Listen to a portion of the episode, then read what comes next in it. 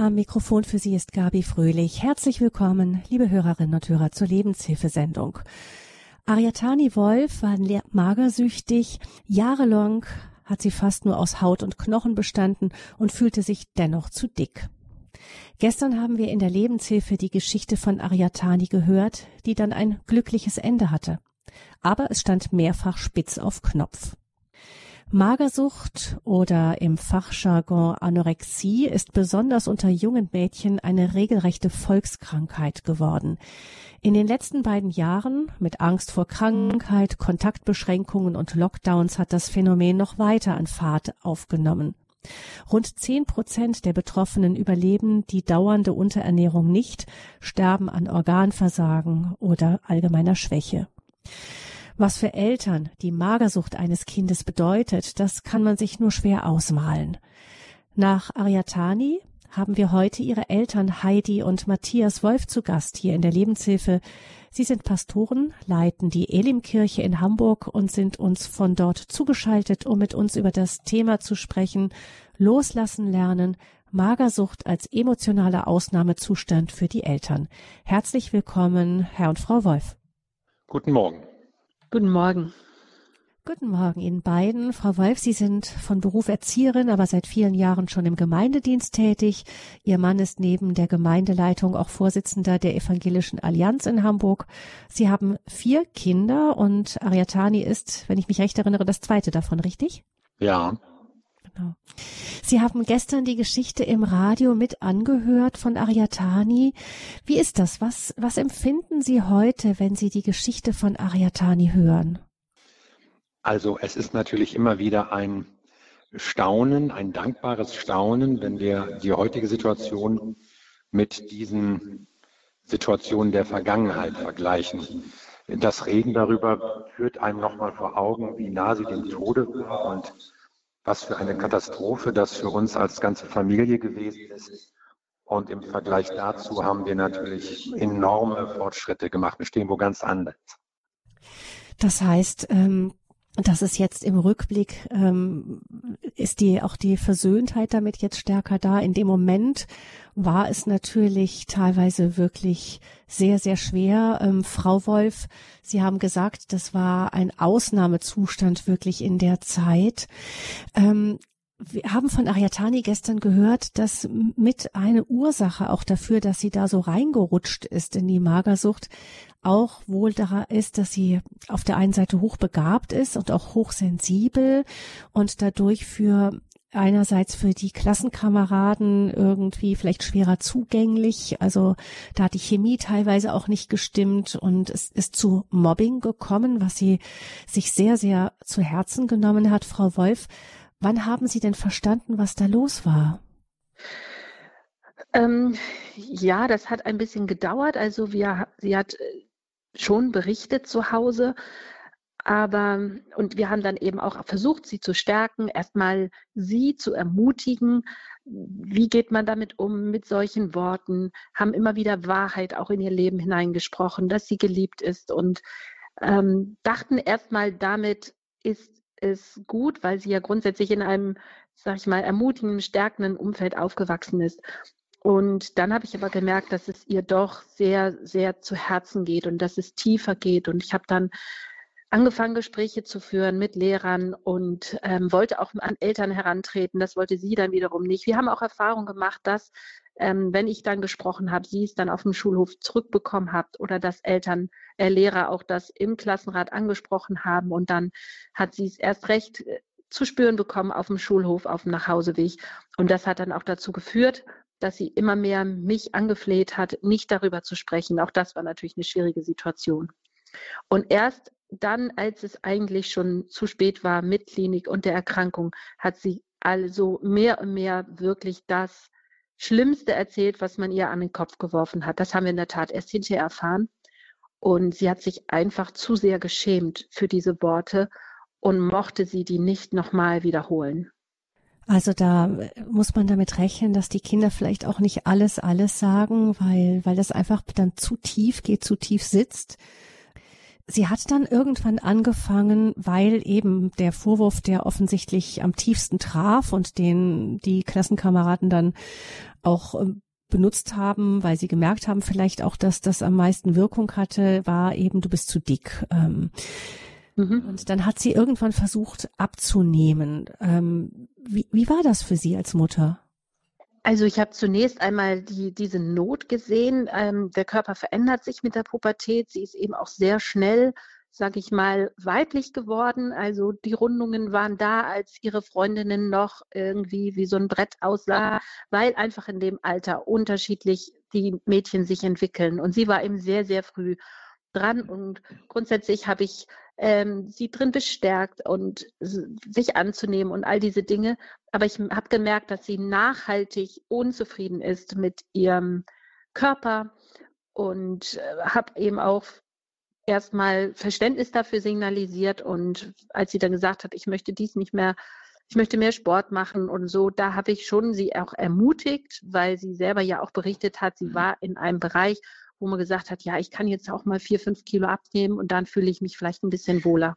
Aber da habe ich dann sehr schnell gemerkt, dass es ähm, damit nicht gut war und dann äh, war eigentlich eher immer unser, unser Bestreben, unser Reden, dass sie ähm, ausreichend ist und dieses Sportprogramm eben nicht durchzieht. Und mhm. ich hätte, ja, es hat uns eben selber überrumpelt. Wir hatten vorher auch keine Erfahrung mit diesem Thema, wie schnell man von einem normalen Abnehmen hineinrutscht in die Magersucht, das erschreckt mich noch bis heute. Hm. Wann haben Sie denn geahnt, dass da etwas aus dem Ruder lief? Also sie hat angefangen so im ähm, Sommer äh, abzunehmen und Weihnachten war mir klar, hier stimmt was nicht. Also hier ist hm. grundsätzlich hm. was verkehrt. Hm. Das haben Sie daran gesehen, dass sie so verbissen daran war oder, oder dass wirklich das Gewicht immer weiter runterging? Äh, vor allen Dingen an ihrer Traurigkeit. Also sie mhm. hat sich verändert, sie hat ihre Persönlichkeit, wir haben mehr und mehr unsere Tochter verloren in ihrer un unbändigen Fröhlichkeit, in ihrer Leichtigkeit. In, das hat uns auch so geschmerzt. Also unser, wir haben unsere Tochter beim Verschwinden zusehen müssen. Und irgendwann war es dann auch körperlich so, dass man nur noch Haut und Knochen umarmte. Aber zunächst einmal haben wir einfach an ihrem Verhalten, an ihrer äh, ja, ihrem Frust, ihrer Traurigkeit, ihrer Verzweiflung und auch Unzufriedenheit mit sich selber gemerkt, dass es was nicht stimmt. Und wie haben Sie dann versucht, mit Ariatani zu sprechen? Also ähm, zunächst einmal haben wir eben diese, bevor die Diagnose kam, dieses riesige Ausmaß der Magersucht auch unterschätzt. Also ich hatte das zwar mal gehört und hat auch mal gesagt, Mensch, Tani, wir müssen aufpassen und pass auf, dass du da nicht reinrutscht, habe das mal so als Ahnung ausgesprochen, auch Lehrern gegenüber, muss meine Tochter erst magersüchtig werden, habe ich unter Tränen in einem Elternlehrergespräch äh, geäußert. Aber wie hinterhältig und bösartig diese Krankheit ist, dass diese Sucht, muss man ja sagen, ist ja tatsächlich eine der schlimmsten Süchte, die äh, man bekommen kann, psychosomatisch eine der schlimmsten.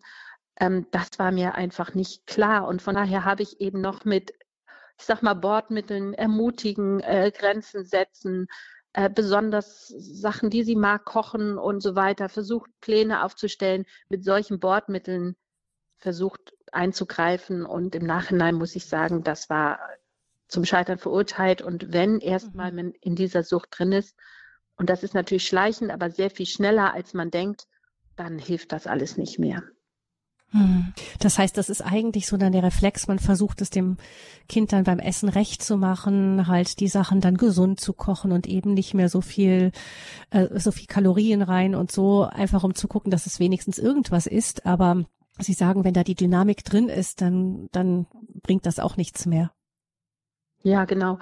Es ist eben eine, man kann ein Kind eben oder niemanden daran ähm, da, dazu zwingen zu essen. Und das spüren die Kinder ja auch sehr schnell. Und es kommen ja nicht nur das Mobbing, sondern es war eben auch in ihrem Herzen war schon ein Selbsthass entwickelt, in ihrer Seele waren schon Dinge verunsichert, sie war auf der Identitätssuche, sie war unzufrieden mit sich selbst, hat dann auch sich selbst abgelehnt. Und auch diese Ebene, dass sie so tief ging, haben wir dann eben auch nicht im ersten Moment gleich erkannt. Also es ging eben auch nicht nur darum, dass sie Gewicht verliert, sondern eben mit dieser starken Identitätskrise gekämpft hat. Und auch das möglichst früh zu erkennen, ist sicherlich eine Hilfe. Sie hat ja dann auch erzählt, dass sie dann später, als die Krankheit auch schon weiter fortgeschritten hat und es immer darum ging, dass das Gewicht gehalten werden sollte, ähm, dass sie, sie hat geschummelt, hat irgendwann geschummelt, literweise Wasser geschluckt, bevor es ans Wiegen ging. Viele Magersüchtige tun auch so, als würden sie essen lassen, das Essen dann aber verschwinden. Also da kommt ja auch so eine, so eine Unehrlichkeit in die Beziehung rein. Ich kann mir vorstellen, dass das für Eltern, gerade wenn man sonst es gewöhnt ist, dass die Kinder sehr gerade, gradlinig sind, ähm, dass das dann sehr schwer ist, damit umzugehen. Ja, also ich hätte gerne frühzeitiger gehört, ähm, dass das eben eine Krankheit ist, die sehr hinterhältig ist und bösartig und unsere Tochter verändern wird. Und dass man mir gesagt hat, ihre Tochter wird sie anlügen, sie wird ähm, immer wieder versprechen, dass es anders wird, aber es wird nicht anders werden und sie kann nicht mehr raus ohne Hilfe. Das hätte ich mir sehr viel früher gehört und ich hielt es eben auch für also ich konnte mir das nicht vorstellen, wir beide konnten uns nicht vorstellen, dass man ein Gewicht so weit hochschummeln kann. Also uns war schon klar, dass sie schummelt, aber irgendwann haben wir sie dann gezwungen, sich zu wiegen. Sie hatte angegeben, ähm, sie wirkt äh, einen gewissen, ähm, eine gewisse Zahl und wir konnten uns nicht vorstellen, dass das stimmt. Und dann stellte sich heraus, und dann habe ich wirklich gesagt, so und jetzt in Unterhose und so weiter. Und dann hatte sie das Gewicht um 14 Kilo runtergeschummelt. Und das konnten wir uns nicht vorstellen. Wir konnten uns drei, wir konnten uns vier Kilo vorstellen, aber eben nicht 14. Äh, das ist, ähm, das meine ich so mit dieser Dimension von ähm, Sucht und dass meine Tochter dann irgendwie, unsere Tochter in den Baumarkt geht, dort vor irgendeinem Regal steht und sich Metallplatten kauft, um die dann an ihren Körper zu binden, damit sie eben auf diese 14 Kilo mehr kommt und davor dann noch sieben Liter Wasser trinkt das ist einfach äh, für, da muss man erstmal, das muss man erst verstehen, das muss man erstmal lernen, das muss man erstmal es selber verarbeiten. Und dann, als wir das gemerkt haben und auch mehr uns informiert haben, dann haben wir beide uns gesagt, es ist ein Kampf, den wir gegen die Magersucht führen. Wir kämpfen nicht gegen Ariatani. Ariatani ist nicht diejenige, die uns willentlich oder bewusst oder hinterhältig, will ich mal sagen, anlügt, sondern es ist die Magersucht durch sie in ihr, die uns anlügt. Und wir haben immer wieder versucht zu sagen, wir sind das Team, Tani, du und wir, wir kämpfen gegen die Magersucht und nicht du und Magersucht gegen uns. Hm. Herr Wolf, ähm, wie, äh, wie war das für Sie? Wie haben Sie diesen Prozess als Vater beobachtet? Also für mich war das auch eine Phase zunächst mal zu verstehen, welche Abgründe sich hier auftun. Die Krankheit ist ja schwer zu verstehen. Im ersten Moment denkt man, es ist nicht so leicht, wie dagegen vorzugehen. Man muss einfach nur essen. Aber ach, ist es eben nicht. Und das hat auch erst eine Zeit gebraucht, bis ich dann so gemerkt habe, es ist wirklich eine Krankheit, die eine eigene Macht ausübt und eine eigene Gewalt ausübt. Und dass es nicht nur Gewohnheiten des Kindes sind. Wie ist das? Wie, ich kann mir vorstellen, wenn man, man spürt ja, dass das Kind irgendwie auch ähm, ja wie eine eine eine Frage im Herzen erstmal mitbringt oder auch ein Selbstbild und äh, das das sehr negativ ist und Sie haben als Eltern nachdem auch allem Sie haben ja auch gemeinsam ein Buch geschrieben mit ähm, Ariatani ähm, aus dem Leben gefallen das finden Sie, liebe Hörerinnen und Hörer, bei uns auch verlinkt im Internet, im Programm von heute, in dem Infofeld zur Sendung. Aber ähm, da schreiben Sie auch, dass Sie eigentlich ja versucht hatten, ähm, Ihrem Kind genau diese guten Botschaften auch als, als gläubige Christen einfach wissen, Gott spricht Gutes über mich, er will mich genauso wie ich bin, ich muss nicht vollkommen sein. Alle diese Botschaften, die ja die Magersucht Lüge strafen, ähm, die haben Sie ja versucht, Ariatani mitzugeben, Ihren Kindern allen mitzugeben. Und, und dennoch, wie ist das, wenn man merkt, das ist so offensichtlich gar nicht durchgedrungen oder, oder die Krankheit wischt das alles irgendwie weg? Das ist enttäuschend. Also wir haben eben gemerkt, dass im Laufe der Zeit Ariatani auf andere Stimmen mehr gehört hat. Sie hat auch einmal ganz offen zu mir gesagt, als ich jetzt zu erklären versuchte, Tani, du siehst gut aus, du bist nicht zu dick, du bist ein schönes Mädchen, Da sagt sie, ja, du bist ja mein Vater, du liebst mich ja auch. Ist auch klar, dass du das sagst, weil du mich lieb hast. Und das signalisiert mir, sie hört mehr auf irgendwelche äh, pubertierenden Jünglinge in der Klasse. Das war in dem Moment wichtiger als das Urteil ihres Vaters, dass der durch Liebe, Liebe vernebelt war. Und dann kommt der Punkt, wo man sagen muss, da kann ich nichts mehr machen. Wir reden weiter, wir lieben weiter. Aber das sind natürlich auch Entscheidungen, die so ein Mädchen in dem Moment dann trifft, wem will ich zuhören. Hm, ja, das äh, kennen wahrscheinlich alle Eltern, die versuchen, ihren Kindern Mut zuzusprechen, kenne ich durchaus auch. Ja, du bist ja meine Mutter, klar, dass du das sagst, aber so als würde der reale Blick derjenige sein, den die anderen sehen und der von den genau. Eltern, äh, der sei immer verklärt. Hm. Genau, die Eltern sehen das einfach nicht objektiv. Und ich meine, ihre Freunde, ihre Großmütter, andere Familienmitglieder, so viele Leute haben mir immer wieder positiv zugeredet. Aber das hat sie alles, ja, die mögen mich ja, die lieben mich ja sowieso, die sagen das ja rollenkonform. Das hat sie alles beiseite geschoben und im Grunde genommen diesen bösen, zerstörerischen Stimmen ihr Ohr geliehen. Hm. Ähm, Frau Wolf, Sie haben dann irgendwann eben, also Ariatani erzählte, dass sie irgendwann ähm, ihre Tochter bei einer Freundin gelassen haben, weil sie selber weg mussten und ähm, dort die Freundin, die ihre Tochter dann in die Klinik gebracht hat, weil sie nicht mehr aus dem Bett kam vor lauter Schwäche. Ähm, wie war das? Dann begann ja dieser dieser ganze Prozess von ähm, Klinikaufenthalten und dann wieder nach Hause und dann wieder Klinikaufenthalte. Ähm, Ariatani wollte ja, wie die meisten Magersüchtigen, partout nicht in die Klinik. Sie hat sich damals von dieser Freundin bringen lassen. War es vielleicht damals sogar leichter für sie, weil es eben nicht die Eltern waren? Ja, in, in der Situation äh, sicherlich, ich kann mich an Situationen erinnern, die schmerzen mich bis heute. Das sind Bilder, die haben sich in mein Herz eingebrannt, äh, wie sie mich anfleht, Mama, bitte geh nicht, geh nicht, geh nicht, lass mich nicht hier unter Tränen. Und ich, ich wusste, ich äh, kann noch eine halbe Stunde sie im Arm halten oder noch eine Stunde reden, aber ich werde sie hier lassen und ich werde sie in einem desolaten Zustand hier lassen. Und dieses flehentliche, äh, lass mich nicht allein, lass mich nicht hier, das hat schon Spuren in meiner Seele hinterlassen, ja. Und ähm, es war ein Kampf, fast jedes Mal irgendwie diese Entscheidung zu treffen, du gehst in eine Klinik, weil es eben eigentlich immer auch fast immer ähm, ja bei ihr die nicht diese Einsicht gab beziehungsweise diese große Angst, was passiert, was wird man mir nehmen, wird man mir diese Sicherheit, diese Kontrolle, die ich aus der Krankheit ziehe, nehmen und was kommt dann? Da hat sie gekämpft wie eine Verzweifelte, später mit dem Jugendamt gedroht gegen uns. Also wirklich Szenen, die möchte man sich kaum vorstellen, kann man sich kaum vorstellen, wenn man das nicht selbst erlebt.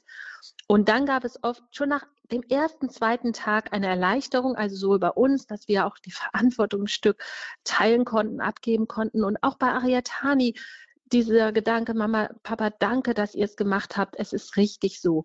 Das hat uns natürlich immer wieder bestätigt. Dann ging es erst mal zwei, drei Monate so ähm, aufwärts und dann kam meistens der Punkt, wo sie gesagt hat, ich will wieder nach Hause und das meistens bevor wir empfunden haben, dass es gut wäre, teilweise auch bevor die Ärzte empfunden haben, dass es gut wäre und dann begann wieder so ein ein Ringen und ein Kampf, da bleibt sie, bleibt sie nicht. Das heißt, Sie haben dann versucht, immer aus dem Moment heraus zu entscheiden, was jetzt wohl das Beste sein würde.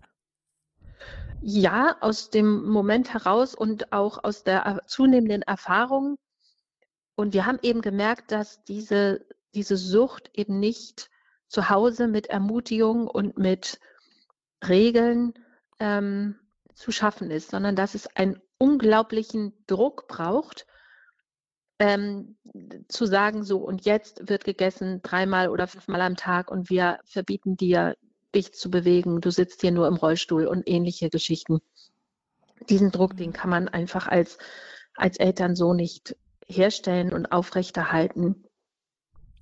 Ariatani sagte selber rückblickend, dass ähm, sie es als gut empfunden hat, dass die Eltern eben nicht mehr sozusagen der Gegner waren, sondern dass sie ähm, eben, wenn die Eltern diese Verantwortung an das professionelle Personal einer Klinik abgeben können, ähm, wieder leichter die Möglichkeit haben, einfach Mama zu sein, mitzufühlen oder Papa zu sein und zu ermutigen und so und eben nicht diesen ganzen Kontrollteil mit übernehmen müssen.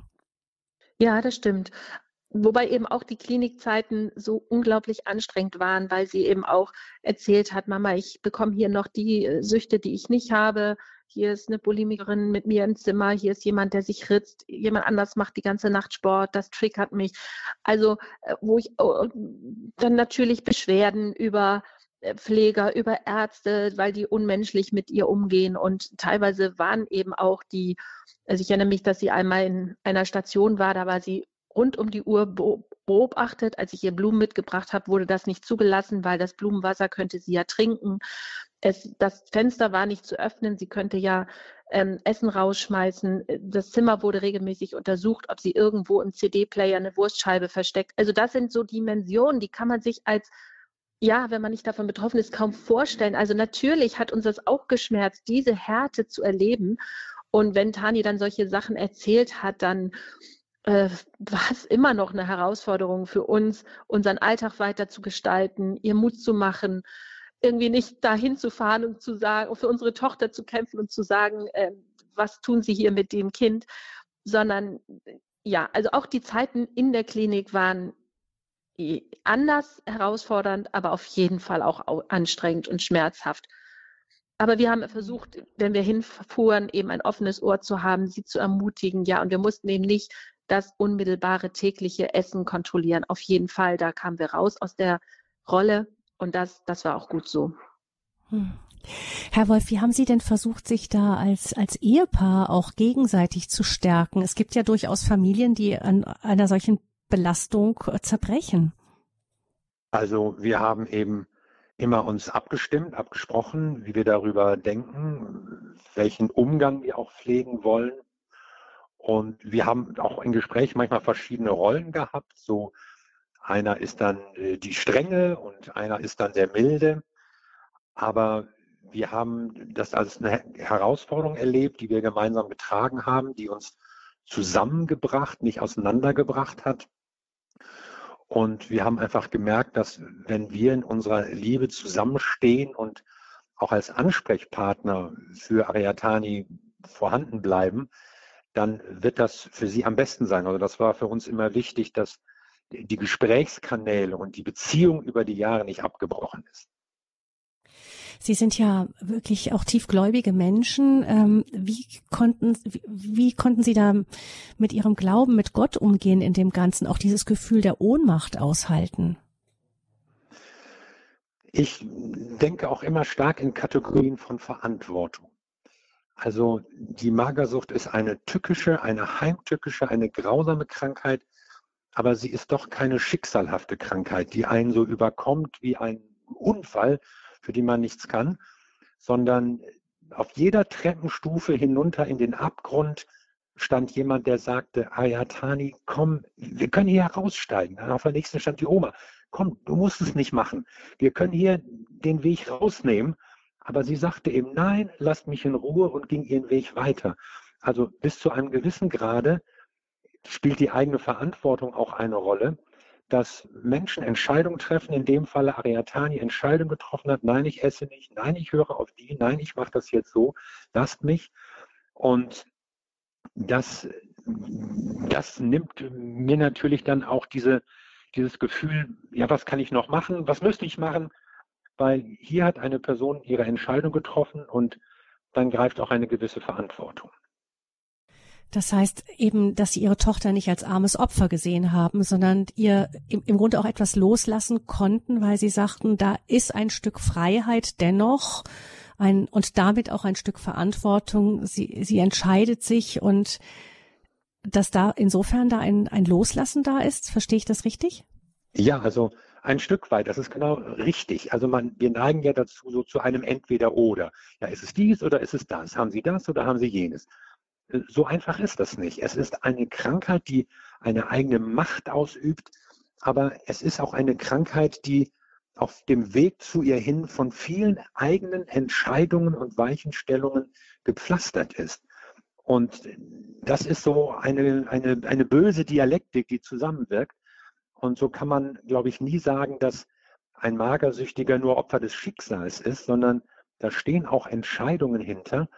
Und in dem Moment kann ich eben auch leichter loslassen, wenn Menschen Entscheidungen treffen, sagen, so will ich aber leben, so will ich aber handeln, das ist jetzt mein Weg, dann muss ich mich zurückhalten. Dann kann ich noch lieben, dann kann ich die Beziehung aufrechterhalten, aber dann kann ich da nicht mehr auf irgendetwas anderes drängen. Frau Wolf, wie ist das bei Ihnen gewesen? Wie haben Sie diese Balance versucht zu finden zwischen Loslassen, auch in die eigene Verantwortung und dennoch Fürsorge? Ja, es ist tatsächlich eine Balance, eine Spannung. Eine Spannung kann man ja nicht auflösen. Das heißt, man äh, schwankt immer so zwischen den Polen auch hin und her. Also gerade an den, in den Anfängen der Krankheit, auch wo sie noch jünger war, dann 13, 14, 15, 16, da haben wir schon und ich auch sehr um sie gekämpft und ähm, uns informiert und gekümmert und ähm, uns auch immer wieder gefragt, welche Entscheidung ist sie jetzt noch fähig zu treffen? Also durch die Magersucht, durch die fehlenden Nährstoffe und dann auch die fehlenden Hormone und so weiter setzen ja auch Prozesse ein, dass sie ähm, in mancher Hinsicht ja schon fraglich ist, welche, welche Entscheidung kann sie noch treffen? Und ähm, da haben wir dann auch versucht, immer wieder für sie mitzudenken, für sie Entscheidungen zu treffen. Aber uns war auch schnell, also dann über die Jahre klar, es ist eigentlich nur so, dass wir sie über Wasser halten. Also unsere Liebe, unser Kümmern, unser, doch du gehst jetzt in die Klinik, ist eine lebensverlängernde Maßnahme bis zu dem Zeitpunkt, wo sie hoffentlich die Entscheidung treffen kann, ich will hier raus. Und von daher, ich stimme mit meinem Mann da überein, es braucht diese eigene Entscheidung.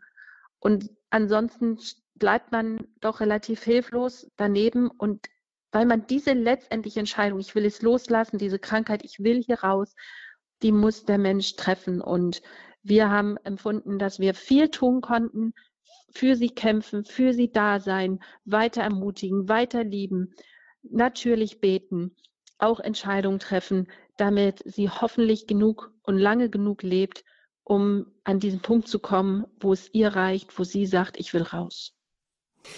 Sie hat ja ähm, in der gestrigen Sendung erzählt, wie das so in Etappen ging, dieses sich rausarbeiten und dass das wirklich auch ein harter Kampf war, diese Sucht nach und nach abzuschütteln. Ähm, und Sie waren als Eltern da immer ganz intensiv auch mit dabei. Sie haben aber noch drei andere Kinder. Wie haben Sie versucht, auch da ein Gleichgewicht zu finden, dass die Krankheit Ihrer Tochter nicht so alles überschattet hat? Also auf jeden Fall ist es wichtig, sich da nichts vorzumachen. Auf jeden Fall ist die ganze Familie betroffen von dieser Krankheit. Die ist so einnehmend, so präsent und ähm, ja, jeder, jeder ist davon mit betroffen, auch wir als Eltern, als Einzelperson und die Kinder. Wir haben versucht, dem Alter entsprechend auch das Verhalten von Tani zu thematisieren. Sie hat ja einen Bruder, der anderthalb Jahre älter ist. Da ging das dann natürlich auch schon zu den Beginn der Anf äh, zu Anfang der Krankheit ganz anders. Die anderen waren jung, drei, vier. Da haben wir erst zwei Mädchen, da haben wir erst so über die Jahre immer mehr erklärt. Und ich erinnere mich, dass gerade vor kürzerer Zeit auch eine Situation war, wo dann unsere Tochter sagte, unsere Jüngere, danke, dass ihr es mir erklärt habt. Und natürlich, wenn da Streitgespräche waren, dann haben unsere Kinder sich gefragt, warum streiten jetzt meine Eltern mit, äh, warum zwingen sie sie, das und das zu tun oder warum streiten sie über das Essen. Und wenn wir dann erklärt haben, dass da eben diese Sucht ist, die Ariatani auch dazu drängt, bestimmte Dinge zu tun und dass wir dagegen angehen und nicht Tani meinen. Wenn wir solche Dinge erklärt haben, dann hat das, glaube ich, sehr, sehr geholfen. Ganz wichtig war Hilfe von außen. Also wir sind beide überzeugt, ohne Freunde, Familie, bei denen auch die anderen Kinder schöne und unbeschwerte Zeiten hätten, während wir Tani besucht haben, während wir am Ende waren, hätten wir es nicht geschafft, hätten wir es auch als Familie nicht so geschafft. Das kann ich nur unterstreichen, wie wichtig das war, weil wir waren so oft am Ende unserer Kräfte und darüber hinaus gefordert. Ähm, das waren schon Ausnahmesituationen. Und als dritten Punkt vielleicht noch ist es auch Gottes Gnade gewesen. Also Gottes Gnade, damit meine ich, ist ja immer unverdient. Das heißt, man kann nicht alles erklären. Wir haben oft einfach gebetet und den Schutz Gottes auch über unsere anderen Kinder ausgesprochen. Und ähm, ja, es hätte bei aller unserer Bemühungen könnte es auch ganz anders ausgehen. Und letztendlich ist es etwas nicht Erklärbares, was wir einfach voller Dankbarkeit, voller Staunen Gott zuschreiben, wo er sagt, wo wir sagen, er hat seine Hand auch über unsere anderen Kinder gehalten und sie bewahrt. Es ist ja dann ähm, wirklich in Etappen für Ariatani dann irgendwann nach Jahren des Kampfes stückweise immer besser geworden. Sie hat dann angefangen, eben selber einzusehen, dass das wirklich eine schwere, gefährliche Sucht ist. Und sie hat, das fand ich sehr schön in der gestern, Sendung gestern auch gesagt, das, was ihr wirklich bei ihr die Wende hervorgerufen hat, ist, dass sie festgestellt hat, selbst wenn sie selbst sich nicht genug wert war, um diesen Kampf zu kämpfen, dass sie einfach gesehen hat, ähm, wie wichtig sie für andere Menschen ist und dass das sie durchgetragen hat. Das heißt, rückblickend kann man schon sagen, dieser ganze Kampf, den sie hatten, die, die Mühen, die sie auch gezeigt haben, das war nicht umsonst. Man kann fast sagen, wir haben sie da rausgeliebt. Wir haben äh, nie den Gesprächsfaden und die Beziehung abreißen lassen. Wir wissen natürlich auch von anderen Familien, dass das enorme Brüche und Risse auslöst und dass die Kinder zum Teil nicht mehr mit ihren Eltern reden können. Darauf haben wir immer geachtet. Wir kämpfen gemeinsam gegen die Magersucht, nicht gegen Ariatani. Und ich glaube tatsächlich, dass dieses Wissen um die Liebe ihrer Familie, ihrer Freunde, sie daran gehindert hat, ihrem Leben aktiv oder passiv ein Ende zu setzen. Wann haben Sie denn gemerkt, so jetzt wird es besser? Oh, das war wirklich ein Prozess und für uns auch nochmal eine schmerzliche Erfahrung. Ich erinnere mich an einen Tag, wo sie, ich müsste jetzt das Jahr nachgucken, wo sie gesagt hat, Mama, Papa, ich will raus. Und es, ja, es war einfach ein unbeschreibliches Empfinden in unserem Herzen, das aus ihrem Mund zu hören. Und niemals hätten wir uns vorstellen können, dass der Weg danach noch so lang ist also auch um den Glauben nochmal mit reinzubringen, ja, wo wir damit rechnen, dass Gott auch sich dazu stellt, dass er die Kraft gibt, dass er Heilung bringt. Davon sind wir zutiefst überzeugt. Und das war halt schon auch nochmal ein Lernprozess, dass die Seele zu Fuß geht, dass es dennoch manchmal, auch wenn Entscheidungen da sind, Jahre dauern kann, bis wirklich auch neue Verhaltensweisen ab, eingeübt wurden bis ähm, auch Festlegungen, Lügen zerbrochen wurden. Und das hat auch eine neue Barmherzigkeit, eine neue Liebe in unseren Herzen ausgedrückt, ein neues, tieferes Verständnis für Menschen, die über Jahre ringen, eigentlich raus wollen und doch nicht können, nicht wirklich weiterkommen, zwei Schritte vor, drei Schritte zurück. Das war, das haben wir auch schmerzlich so erlebt. Von daher gibt es nicht so den Moment, sondern es gab viele, viele kleine Schritte und viele kleine Rückschritte und hat sich dann ja auch nochmal über fünf Jahre, sag ich mal, ich bin ungefähr sechs, also hingezogen. Ein, ein wirklich langer Prozess.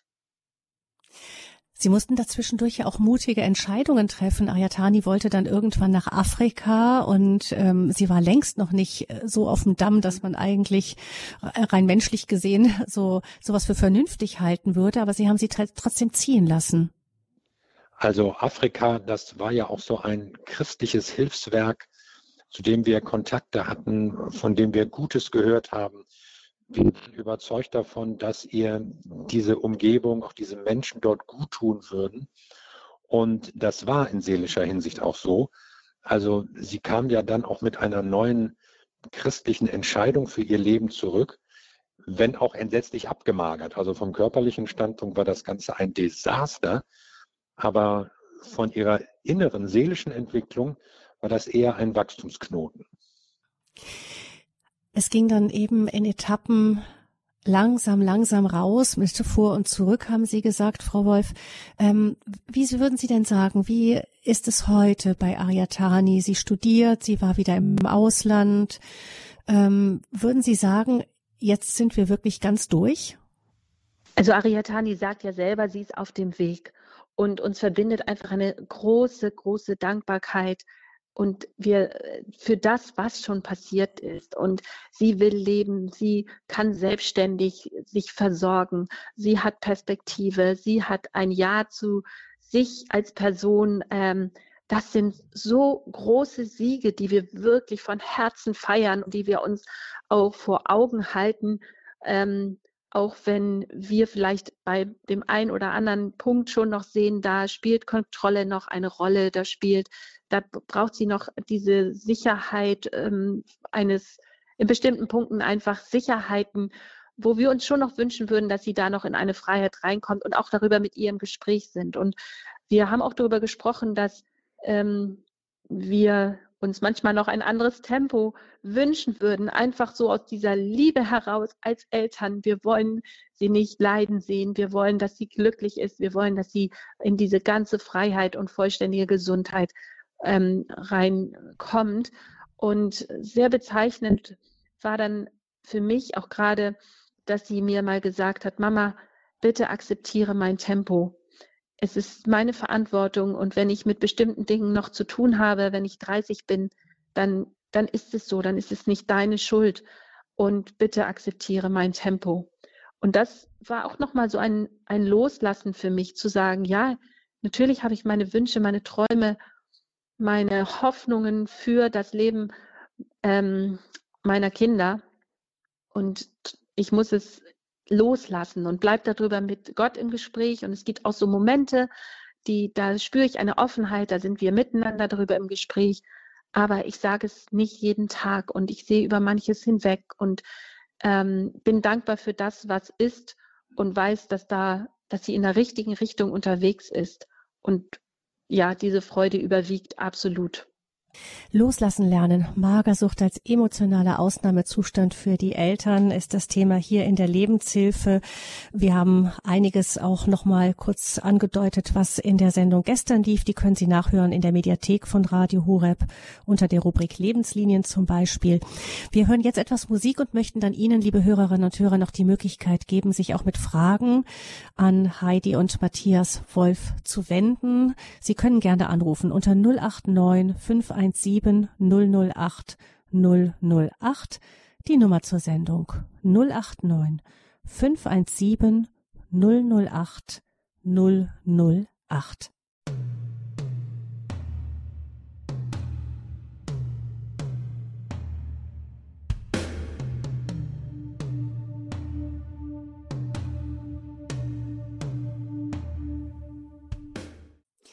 Sie haben eingeschaltet in der Lebenshilfe bei Radio Hureb. Es geht um Magersucht, eine typische Krankheit, wie wir verstanden haben von Heidi und Matthias Wolf, deren Tochter Ariatani jahrelang schwer unter Magersucht gelitten hat, sich langsam wieder rausgekämpft hat. Wir haben ihr Lebensgeschichte gestern gehört in der Lebenshilfe. Heute sind wir mit ihren Eltern verbunden, denn für Eltern bedeutet diese Krankheit auch wirklich einen emotionalen Ausnahmezustand. Und wie können Eltern am besten umgehen mit einem Kind, das diese Magersucht hat? 089 517 008 008, das ist Ihre Nummer zur Sendung. Ich sehe, dass jemand angerufen hat, kann den Namen noch nicht lesen. Sag einfach mal Grüß Gott, guten Morgen. Ja, ich habe eine Frage. Und zwar meine Tochter ist schon äh, 27, ist aber mit zwölf Jahren schon magersüchtig geworden. Ähm, war aber eigentlich nie so, dass sie das, ähm, wie soll ich sagen, sie hat das eigentlich auch selbst erkannt und hat mich darauf angesprochen. Das muss ich schon sagen, dass ich da eigentlich ziemlich viel dazu beigetragen habe, weil ich eigentlich selber also ein Essproblem gehabt habe, das ich selber gar nicht erkannt habe. Und ähm, ja, jedenfalls äh, war sie damals in einer Klinik und da äh, sie wollte eigentlich selber immer raus. Und sie ist dann praktisch eigentlich, sie wollte aus dieser Klinik auch gar nicht raus nach drei Monaten, aber sie musste raus. Und irgendwie ähm, hat es dann danach, es hat zwar schon geheißen, sie sollte sich eine Beratung suchen, aber da, die erste Beratung war eigentlich so, äh, ist so schlecht gelaufen, dieses erste Kennenlerngespräch, ähm, dass sie gesagt hat, sie geht nie mehr zu irgendjemandem hin, weil die äh, ihr praktisch sozusagen gesagt hat, sie war ist noch lange nicht so weit, dass sie äh, das und das alles schaffen kann und äh, irgendwie hat sie die ganze Hoffnung genommen und äh, Und zu mir hat sie ja sowieso ein schwieriges Verhältnis und im Krankenhaus ist ja eigentlich eher gesagt worden, sich dann von mir eher fernzuhalten, weil das eben sehr schwierig ist alles. Und deswegen hat sie mir dann auch total verboten, mich da irgendwie einzumischen und hat dann eben einige Jahre lang nichts gemacht und einfach so ähm, zwar versucht weiter zuzunehmen, ähm, bis zu einem gewissen Punkt hat sie das geschafft und dann ähm, hat sie aber wieder aufgehört und ist eigentlich in ihr altes Essverhalten gefallen, hat auch immer alleine gegessen und ich habe das dann eigentlich auch akzeptiert, weil ich einfach, oh, ich weiß es nicht, es war einfach so ein schwieriges Verhältnis. Ähm, und äh, ja, sie kann eigentlich jetzt immer noch nichts mit uns, zumindest ist sie nicht, sie kocht sich selber und hat eigentlich auch höchstens zwei Mahlzeiten am Tag.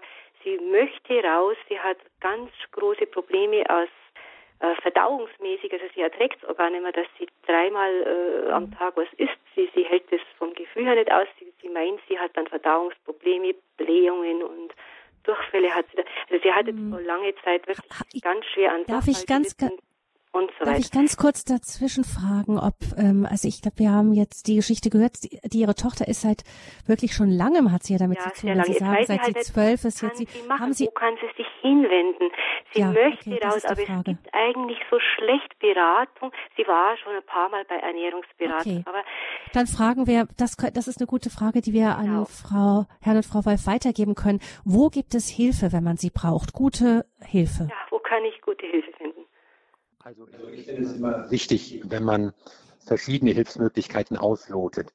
Also gerade bei Therapeuten, da muss das Verhältnis auch stimmen. Und wenn man sich jetzt auf eine Person nur konzentriert und sagt, ich gehe zu einem Arzt und dann klappt das nicht, dann darf man nicht enttäuscht das Kind ins Zorn werfen, sondern dann muss man einfach verschiedene Leute kontaktieren und aufsuchen. Also es gibt christliche Beratungsstellen, es gibt natürlich auch Fachärzte, die dann einen auch weiter vermitteln können. Also ich glaube, das Problem ist nicht, dass man jemanden findet, der hier eine Beratung aufnehmen könnte. Ich glaube einfach, dass man als, als Betroffener eine gewisse Offenheit haben muss, vielleicht mal verschiedene Berater auszuprobieren und sich eben auch das Unbequem zu lassen. Also mhm. auch die Neigung, dass man den Berater ablehnt, weil er etwas sagt, was man eigentlich nicht hören will denn einerseits geht die Person raus aus der Krankheit, andererseits hat der Krank gibt auch den sogenannten Krankheitsgewinn. Und deshalb muss ein Berater natürlich auch mal strenge oder schwierige Sachen sagen. Und da ermutige ich dann,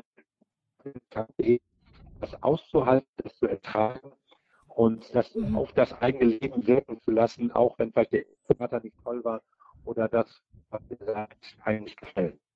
Ja, Herr Wolf, ich wiederhole ganz kurz, ähm, Sie sind gerade im Moment aus irgendeinem Grund nicht gut zu hören.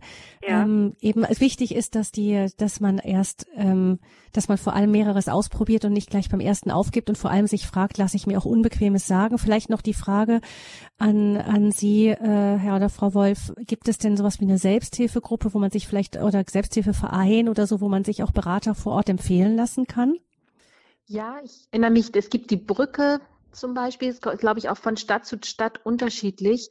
Ähm, es gibt Selbsthilfegruppen.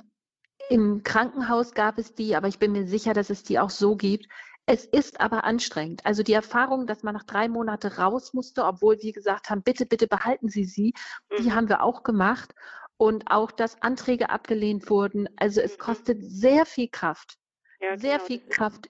Und da verstehe ich Sie vollkommen. Und diese Kraft haben eben auch Betroffene oft nicht. Ja, ja, und ich genau, glaube, sie dürfen da einfach immer wieder ermutigen, du brauchst Hilfe und lass uns oder such dir, bis du etwas gefunden hast. Und das ist super anstrengend. Ich kann Ihnen da nur von Herzen Kraft wünschen, mhm. weil ähm, ich glaube, sie braucht jemanden, der sie durchhilft und auch die Erfahrung, dass es mit dem Therapeuten stimmen muss. Ariatani hatte unterschiedliche Therapeuten. Manche haben ihr gar nichts gebracht. Und letztendlich hat sie einen gefunden dann, der sie nehmen konnte, der sie verstanden hat, der sie auf die richtige Art und Weise herausgefordert hat. Und das ist Gold wert. Also von daher seien Sie ermutigt, ermutigen Sie Ihre Tochter weiter zu suchen. Mhm. Ja. Also es ist eigentlich das Einzige, was ich machen kann. Sie da mhm. Also wir haben jetzt ein sehr gutes Verhältnis mittlerweile, aber ähm, oder vieles besprochen, aber letztendlich kann ich natürlich ja sie nur immer wieder stärken und ermutigen. Vielleicht gibt es auch die Möglichkeit, ähm, ihr das Buch von Ariatani Wolf mal zu geben, ähm, von der, oder von Ariatani Wolf und ihren Eltern. Sie hat, Eltern. Sie hat zwei Bücher geschrieben. Das eine heißt Aus dem Leben gefallen. Ähm, wir, Sie können aber auch beim Hörerservice anrufen und bekommen da die Titel, sage ich am Ende der, der Sendung noch die Nummer an. Ähm, es gibt auch die Möglichkeit, Ariatani Wolf hat sich auch bereit erklärt, ähm, selbst auch Kontakt aufzunehmen oder sie kontaktiert zu werden. Beim Hörerservice kann man dann auch anrufen und auch ihre E-Mail-Adresse bekommen. Also vielleicht ist es ganz gut, sich auch unter Betroffenen auszutauschen. Sie hat uns in der Sendung gestern auch gesagt, dass der Austausch mit ebenfalls anderen Betroffenen auch für sie sehr wichtig war. Vielleicht genau. ist das auch für sie eine Möglichkeit. Sowas ja? wird sie immer suchen, dass man, dass sie ihr Problem ein bisschen selber besprechen kann. Aber eine Selbsthilfegruppe, genau. da hat sie immer ein bisschen Angst davor, dass sie eben auch getriggert wird wieder mit anderen. Ja, aber vielleicht können Sie tatsächlich sie ermutigen, auch vielleicht mit Ariatani selber Kontakt aufzunehmen, die ja ungefähr in einem ähnlichen Alter ist und dann ähm, rufen Sie beim Hörerservice dann an bei uns. Da liegt die E-Mail-Adresse vor, die hat sie uns extra hinterlegt für andere, die vielleicht den Kontakt brauchen. Alles Gute Ihnen und wir wünschen Ihrer Tochter und Ihnen von Herzen Gottes Segen und kommen zu einer nächsten Hörerin, die sich ebenfalls anonym meldet. Guten Morgen, hallo. Ja, also ich kann zum Thema Buch ein Buch empfehlen, ähm, einer australischen Ärztin. Es gibt ja sehr viele Bücher über Sucht und ähm, also die vom Tagebuch herkommen und so, vielleicht als Ergänzung. Ähm, die beschreibt nämlich, wie ja, wie ihr Sohn ähm, von ihr, also sie konnte als Ärztin und zwar als Familienfrau sozusagen, also die kümmerte sich um die alten Eltern, um ihre Kinder und war also ähm, voller Empathie neben den Tabellen, ja, also ganz damit beschäftigt, dass ihr Sohn überhaupt wieder etwas gegessen hat. Da gibt es natürlich kuriose Stellen und mhm. ähm, also die, die Idee, dass man das vielleicht auch weiter sagen könnte, weil es also für mich. Sagen Sie bitte doch mal den Titel dieses Buches. Genau. Amanda Webster, ja. Mhm. Der, der Junge, der Äpfel liebte. Ähm, und es ist einfach sehr, sehr gut geschrieben, zeigt uns auch, ja, dass ähm, also, dass jemand ähm, wirklich ganz sich einsetzt für das Kind und das also auch denkt hier, also die Cremedose, die da steht, ähm, bringt Kalorien und ähnliches. Das sind keine Karlauer. Man kann das ja auch, wie Sie sagten, in ganz anderen Lebenssituationen erleben, was das bedeutet, wenn ein Mensch ähm, also gleichsam nichts essen möchte. Mhm. Das ist eine Grenzsituation.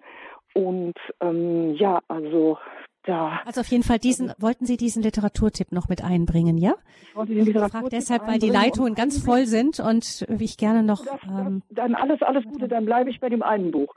Dankeschön. Super. Vielen Dank. Ähm, Dankeschön. Wir haben es gehört und notiert. Dankeschön.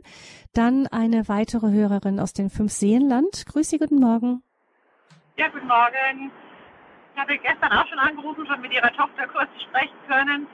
Ich komme jetzt gerade wieder von meiner Tochter, die gerade äh, eben auch in einer Klinik ist mit Anorexie. Sie ist noch sehr jung, sie ist gerade erst elf geworden, ist da jetzt schon zwölf Wochen in Behandlung.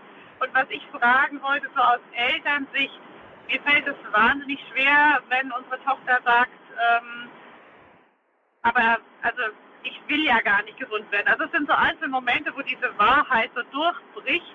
Es gibt natürlich auch viele Momente, wo sie auch sagt, naja, ich will diesen, das und das und jenes schon, aber mehr, ich will eigentlich aus der Klinik raus und diese wahren Momente, wo sie sagt, nee, die gibt mir so viel, die Krankheit.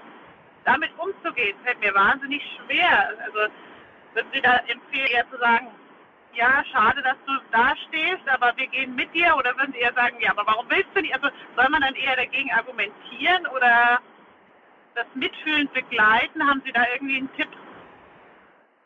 Die Frage gehe ich gerne an Sie weiter. Frau Wolf, Herr Wolf? Ja.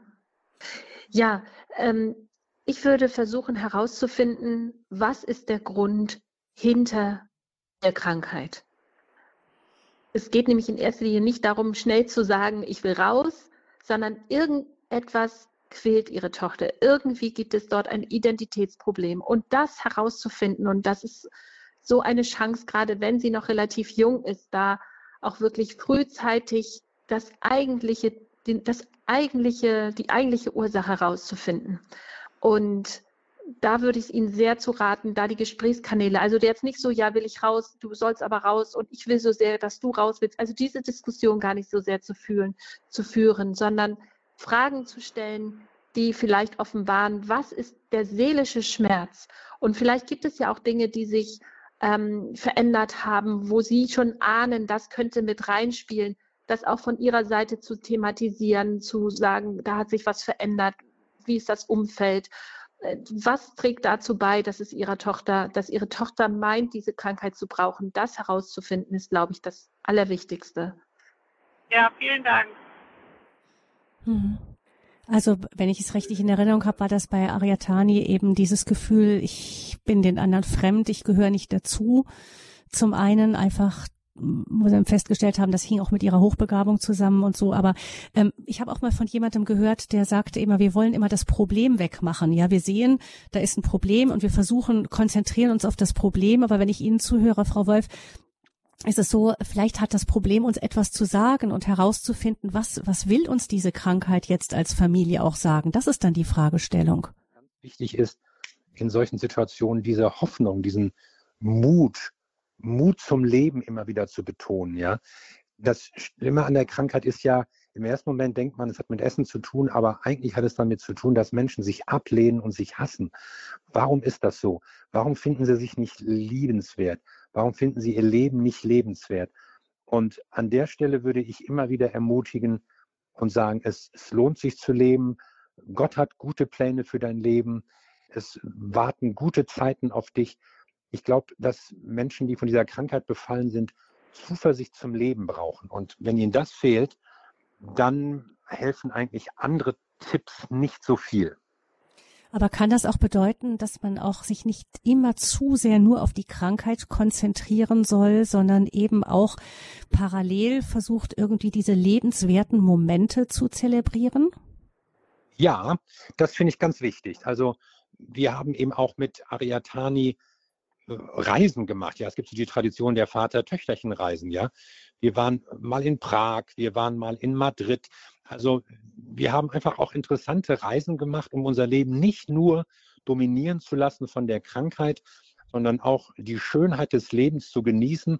Und wenn man natürlich dann auf solchen Reisen merkt, ja, das geht jetzt nicht und ich habe schon wieder Hunger und mir ist wieder kalt und so, dann kann das natürlich auch dazu beitragen, ein Bild davon zu malen, wie könnte mein Leben aussehen, wenn ich gesund wäre, wie könnte ich das Leben dann noch besser genießen.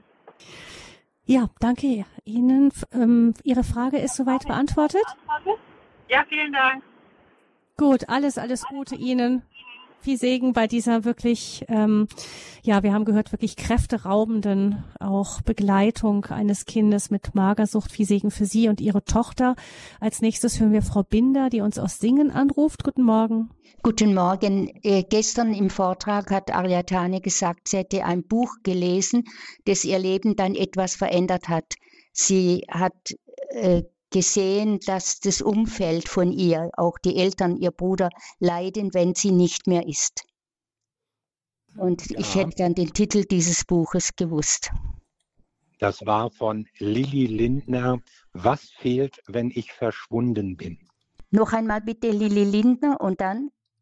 Was fehlt, wenn ich ja, verschwunden was bin? Was zählt, wenn ich verschwunden bin? Ich danke Ihnen. Vielen Dank. Was, was fehlt, wenn ich verschwunden ja. bin? Lilly Lindner. Ähm, nach der Sendung werde ich dann diese Titel, die heute in der Sendung genannt wurden, auch noch ins entsprechende Infofeld eintragen, so dass man die entweder im Internet finden oder beim Hörerservice erfragen kann. Danke, Frau Binder, für Ihren Anruf. Eine Hörerin ruft uns aus der Nähe von Heidelberg an. Guten Morgen. Ja, guten Morgen. Dieses Thema hat mich also zutiefst berührt, muss ich sagen, weil meine Enkelin, die bei mir wohnt, auch äh, von einer Magersucht, ähm, an Magersucht gelitten hat, aber Gott sei Dank nur eineinhalb Jahre. Ich denke, dass es bei ihr Corona-bedingt war, kein Präsenzunterricht. Und die Lehrer haben dann bei mir angerufen, sie geht überhaupt nicht mehr in die Schule, wenn sie mal kommen konnte, so alle zwei, drei Wochen mal. Die Lehrer haben das auch nicht gemerkt, dass äh, sie so abgenommen hat, weil sie Maske tragen, weil sie Jacke, eine Jacke in der Schule anziehen, weil sie ständig muss gelüftet werden. Und aber ich habe es gemerkt, in zweieinhalb, in circa zwei Monaten hat die 20 Kilo abgenommen. Statt Schule ist die drei Stunden durch die Gegend gerast, gejoggt, mit Wasser im Rücken, äh, im Rucksack. Und wenn sie dann kam, dann war sie ganz fröhlich, hat ihr alles gut getan. Da sage ich, du kannst doch nicht jeden Tag so viel laufen. Dann sagt sie, das macht mir Spaß, das befreit mich. Es befreit mich einfach. Gut. Dann hat sie aber nichts gegessen, nur Wasser getrunken. Habe ich gesagt, Kind, du musst was essen. Ich habe keinen Hunger. Dann habe ich versucht, für sie zu kochen. Habe ich immer versucht. Hat sie nichts gegessen. Sie hat alles abgelehnt. Und dann war sie anscheinend mal so schwach, dass sie gedacht hat, jetzt muss ich das essen. Dann fing sie an, selbst zu kochen. Aber alles viel Eiweiß. Sie hat sich dann schlau gemacht in Büchern und so weiter und so fort. Hat dann sehr, sehr viel, also was heißt, sie hat dann für sich selbst gekocht. Und dann sage ich, du, ich koche, wir sind eine Gemeinschaft hier. Dann habe ich einfach versucht, einen Modus zu finden mit ihr zusammen, dass wir mal zusammen essen könnten. Wir sind ja eine Gemeinschaft. Und da sagt sie, nö, sie kocht für sich, äh, sie weiß, was sie zum Leben braucht. Und dann sage ich, nö, und dann sind wir so verblieben, dass zweimal die Woche koche ich, Samstag und Sonntag, und da ist sie mit mir. In der Oberstufe, die macht jetzt Abitur, eine sehr, sehr junge Schülerin. Und da haben sie ja dann sowieso immer Nachmittagsunterricht. Also ich konnte das dann auch gar nicht mehr so genau beobachten, wie und was. Auf jeden Fall dann hat sie angefangen, selbst zu kochen. Und dann hat sie auch ein bisschen zugenommen. Dann mein Essen, wie gesagt, immer abgelehnt. Und dann, äh, ja, und, äh, der ganze Spuk äh, wurde dann immer ein bisschen besser. Aber sie hat es, es äh, hat auch selbst eingekauft äh, und dann hat sie ihr ganzes Taschengeld genommen. Da sage ich, gib mir bitte die Rechnung. Du bist hier in meinem Haushalt. Ich bezahle das Essen für dich. Ich war ja froh, dass er was gegessen hat. Egal was, ja, aber hauptsächlich mhm. eiweißreich. Und den Kassenzettel habe ich nie bekommen. Wahrscheinlich wollte sie nicht kontrolliert werden. Gekocht hat sie immer abends quasi ab 9 Uhr, wenn ich dann schon todmüde war. Ich muss dazu sagen, äh, mein Mann war schwerst pflegefrei, fünf Jahre.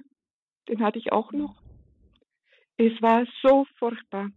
Und dann muss ich natürlich äh, heute in die Psychiatrie schicken, weil sie sich nicht wiegen ließ, beziehungsweise halt vorher viel, viel Wasser getrunken hat, also wer mehr wog, hat immer, irgendwie hat er immer geschummelt und bis man dann draufgekommen ist, dass er 38 Kilo gewogen hat. Hm. Also, nach anderthalb Jahren, sagte sie, sagten Sie, es hat anderthalb Jahre gedauert. Sie hat den Weg rausgeschafft dann. Sie hat den rausgeschafft und das kann ich Ihnen sagen, wie, also ich glaube, das war der Knackpunkt. Sie, ihr, da war ja Corona-Zeit vor einem Jahr, ja, wissen wir ja. Hm. Und dann habe ich gesagt, du könntest dir doch mal ein T-Shirt kaufen, habe das dann gekauft über übers Internet. Habe ich gesagt, du such dir was aus. Den Pulli hat sie weit gekauft, der, der hat ihr dann gefallen. Und dann so ein Ringel-T-Shirt mit langen Ärmeln das hat sie mir einfach wieder hingelegt. Da sage ich, warum willst du das nicht anziehen? Warum willst du das, zurück, willst du das zurückgeben? Ja, da hat sie zu mir gesagt, jetzt sehe ich, sehe ich erst, wie hässlich ich aussehe. Ab dem Zeitpunkt hatte ich den Eindruck, dass bei ihrem Kopf irgendwas geklickt hat. Mhm. Kurzum, ich, mhm. jetzt ist sie wieder auf, sagen wir mal, relativ normalgewichtig. Und sie geht jetzt wieder in die Schule. Schule ist, sie konnte nicht mehr zu den Pfadfindern gehen. Sie konnte kein Hip-Hop mehr, kein Tanzen. Es ist alles weggefallen. Ich habe den Eindruck, die hat nur diese Zeit gefüllt, wo sie nichts mehr tun konnte. Sie hat keine Geschwister, sie wohnt mit ihrer Oma Pflegefall, ähm, äh, mein Mann Pflegefall und so weiter zu Hause. Inzwischen ist mhm. mein Mann jetzt auch gerade gestorben vor, vor zwei Monaten. Und jetzt bin ich so froh, dass sie ist. Ich bin aber noch sehr vorsichtig mit allem. Ich will nicht sagen, es ist gut, aber ich bin zufrieden und sie auch, weil sie jetzt wieder in die Schule gehen kann. Ja, das ist eigentlich jetzt alles, was ich sagen kann. Also das ist eine Phase, die ist zum Verrücktwerden. Und ich habe ein halbes Jahr einen Therapeuten gesucht. Sie hat dann seit einem halben Jahr hat jetzt eine Therapie und ich denke, das tut ihr gut. Sie geht gerne hin, kommt beflügelt zurück. Hm. Ja, ich denke, das ist eine, man hört dann auch die Doppelbelastung eben bei Ihnen raus, eben Pflegefall Mann, dazu die Enkelin, die vor den Augen immer mehr weiter abnimmt und man hat das Gefühl, nichts tun zu können. Wir können nur ahnen, was das für eine schwere Belastung für Sie war.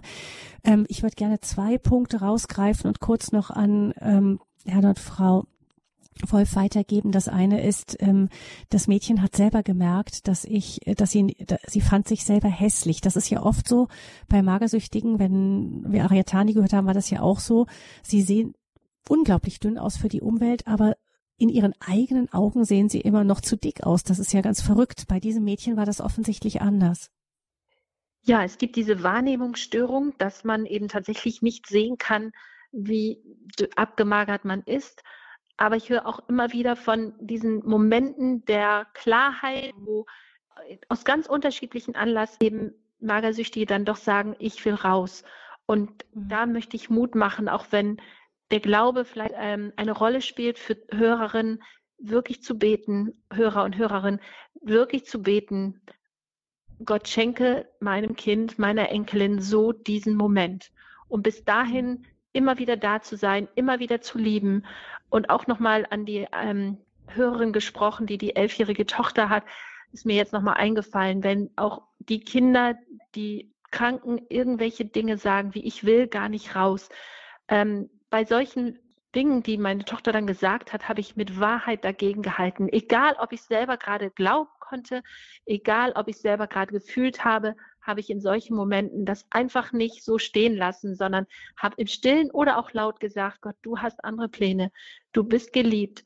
Die Wahrheit ist, da ist ein Leben für dich. Auch wenn sie gesagt hat, ihr wollt mich ja gar nicht oder ich passe hier nicht rein, ihr hättet es besser ohne mich. Dann habe ich gesagt, nein, Tani, wir lieben dich, wir wollen dich. Und ich ermutige dazu, Wahrheit hineinzusprechen dran zu bleiben, die Hoffnung niemals aufzugeben, weil man weiß nie, wann genau dieser Punkt kommt, wo die Kranken auch tatsächlich dann merken, ich will raus. Hm. Ja, danke schön. Und dann sicher nochmal der Hinweis, den unsere Hörerin sagte, das äh, Thema hat durch Corona und die Lockdowns ganz ordentlich an Fahrt aufgenommen. Wahrscheinlich der Aufruf, da auch hinzuschauen, noch einmal für uns alle, was ist da los mit unseren Kindern. Vielen, vielen Dank für Ihren Anruf und ganz, ganz kurz noch eine letzte Hörerin, die uns auch anonym anruft. Wir haben nur noch ein paar Minuten, aber wir möchten Sie noch kurz mit reinholen.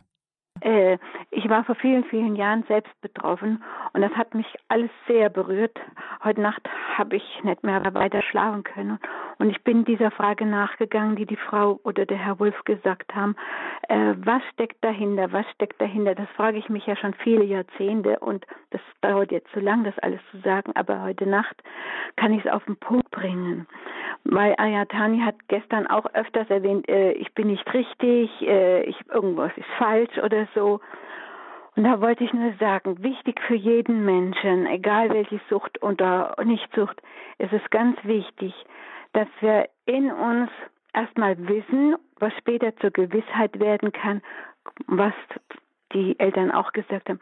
Ich bin geliebt von Gott. Also ich brauche nicht immer nur auf die Menschen warten, dass sie mich lieben oder annehmen oder akzeptieren.